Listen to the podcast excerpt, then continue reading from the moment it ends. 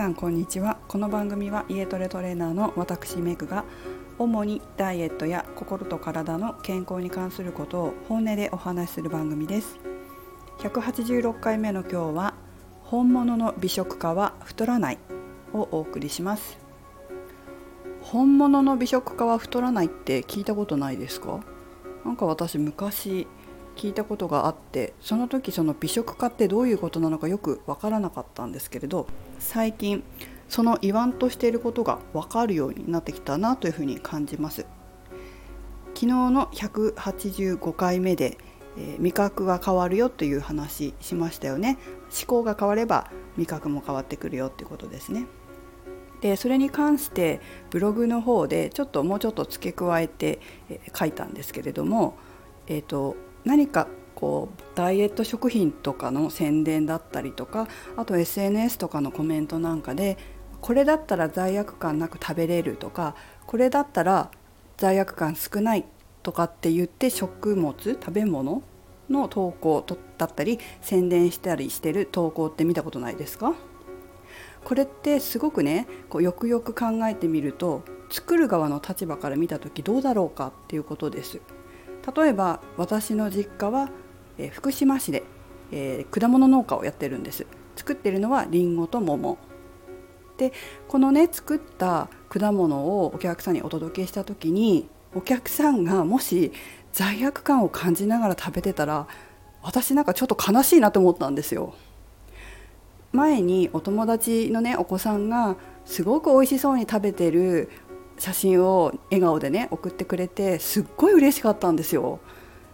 自分が作ったもの、まあ、自分の家族が作ったものをこんな風に美味しい美味しいって言って笑顔で食べてもらえるってやっぱりすごく嬉しい。もしね、まあ、リンゴ果物じゃなかったとしても自分が作った料理をお子さんだったり愛する人が罪悪感を感じながら食べてたらなんか悲しくないですか？美味しいって言ってもらいたいですよね。まあ、こんな風にまあ普通の料理だけじゃなくてきっとお店で売ってるものお店で出してるもの作ってる人がいるわけでそれを罪悪感を感じながら食べるっていうのはやっぱりちょっと悲しいことだなっていうふうに作り手から見て感じました。皆さんはどう思われますか？私はですね結構、まあ、昨日も話したみたいにもともとその農家で生まれて取りたてのりんごだったり桃だったり梨だったりを食べてきたので子どもの頃からそういうの食べてると結構あの舌が敏感になるっていうか鋭敏になるっていうかなんとなくこう味の違いがこう分かる人が多分多いだと思うんですね、まあ、農家もそうだと思いますけど私は聞いたのは八百屋さんとかもいろんなものを食べるから味に敏感になるみたいなんですよね。最近だとすごく思うのがりんごこの間あの岩手出身のお友達から岩手のりんごをいただいたんですで品種は三富士っていう、まあ、富士っていうね有名な日本で有名なりんごがりんごの品種があるんですけどそれをいただいて私初めて岩手の富士を食べるんですけど食べたんですけどやっぱりね岩手はまた私の出身の福島のりんごと違って味がちょっとミネラル感があったりとかだから歯ごたえが全然違うんですよ。でその前に、まあ、ちょっとどうしても今まだうちにりんごが届いてないので、まあ、そ今季節なんですけどね、えーと、食べたくなってスーパーで山形の富士を買ったんですよ。でちょっとスーパーのなので、まあ、ちょっとなんていうんですかね新鮮さはどうかわからないですけど、まあ、多分富士だから山形の富士だから鮮度はそれほど劣ってないと思うんですけど山形の富士を食べたらまたこれもね全然違うんですよ。で青森は青森それから長野は長野で味が違うわけでそれは気候も違えば土壌も違うからなんですね。で本当にその味も食感も日本でも県で全然違うし例えば私が住んでた福島市っていうとこでも福島市の山の麓と街中で作られたりんごっていうのも全然違うわけです。こういうその味の豊かさを感じられるっていうこともまた一つの心の豊かさなのかなというふうに思います。例えばその甘いものがねお好きな方昨日もちょっと甘いものの話しましたけど甘いものがお好きな方っていうのは食事の代わりに甘いものを食べたりとかねしますよね。なるべく甘いものを食べたいから食事を減らして甘いものを食べようって思う方も多いと思うんですいらっしゃると思うんですけど甘いものってやっぱりこう私の中では砂糖と小麦粉とバターの味だなっていう感じがするんですよ。でそれが悪いわけではもちろんないんですけれどもやっぱり砂糖の味だけがあの味覚じゃないって思います。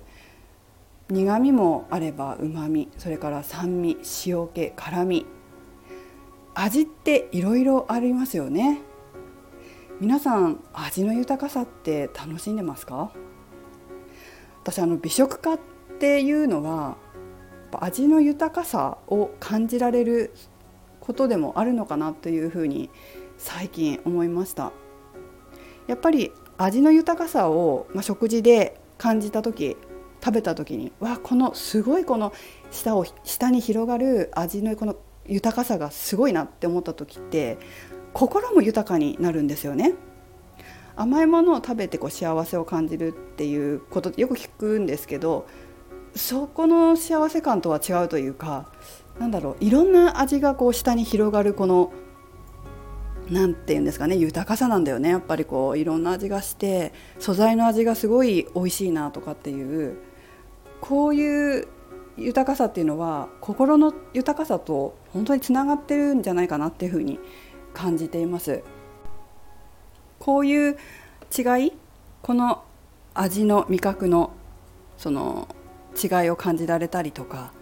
あこんな味もするこんな味もするわ素材の味がすごい生きてるなとかって感じられるって結構その食事でも心が満たされる食事だったりするんですよね。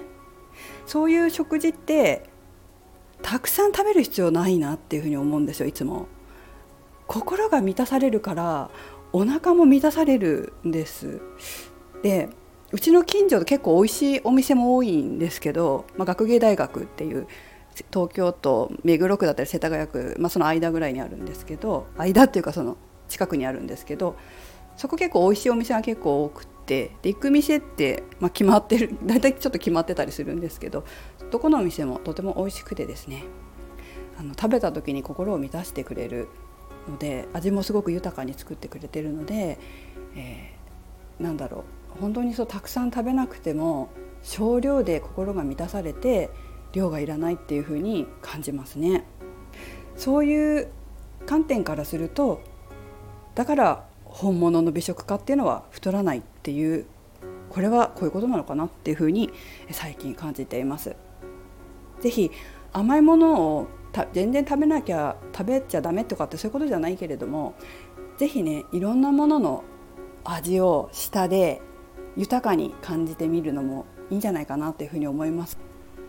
ぜひね共感した方はこういったことにも舌のね食事をする時に舌で味を感じ味わいながらどんな味なのかなどんなあの舌舌はねどこの味覚を使ってるのかななんていうのも感じながら召し上がると心が豊かになって食事量も自然と減ったりとか甘いものも自然と減ったりすることがあるかもしれませんよ。ぜひ本物の美食家になっていただければ罪悪感なく食事をすることができるようになるんじゃないかなと思います。最後までお聴きいただきありがとうございました。めぐでした。